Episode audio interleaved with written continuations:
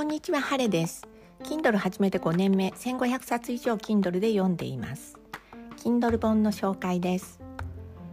今日の本は、急に具合が悪くなる。作者は、こいえ、この本は、哲学者宮野真央子さんと人類学者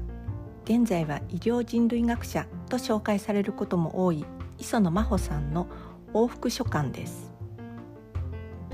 宮野真央さんががんになり死にゆく日々を送っています。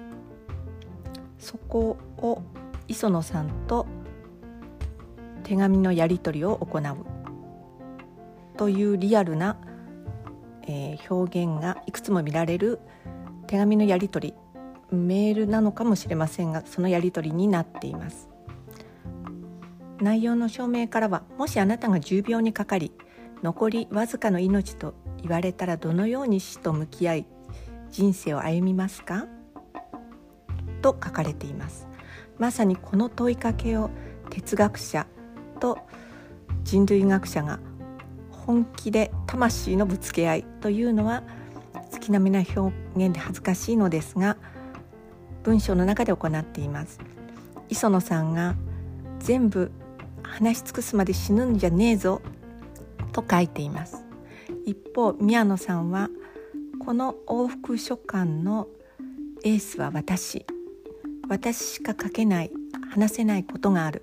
という自負のもと疼痛にたた疼痛と戦いながら堂々とした意見を述べていきます。最終的には宮野さんは亡くなってしまいます。その後の磯野さんの、えー、思いまとめもとても重いものがあります。患者さんがこれほど赤裸々に自分の死にゆく旅を語ったことは私はあまり知りません。これは臨床現場でもう良くならない患者さんを見ている方に読んでほしいしそういう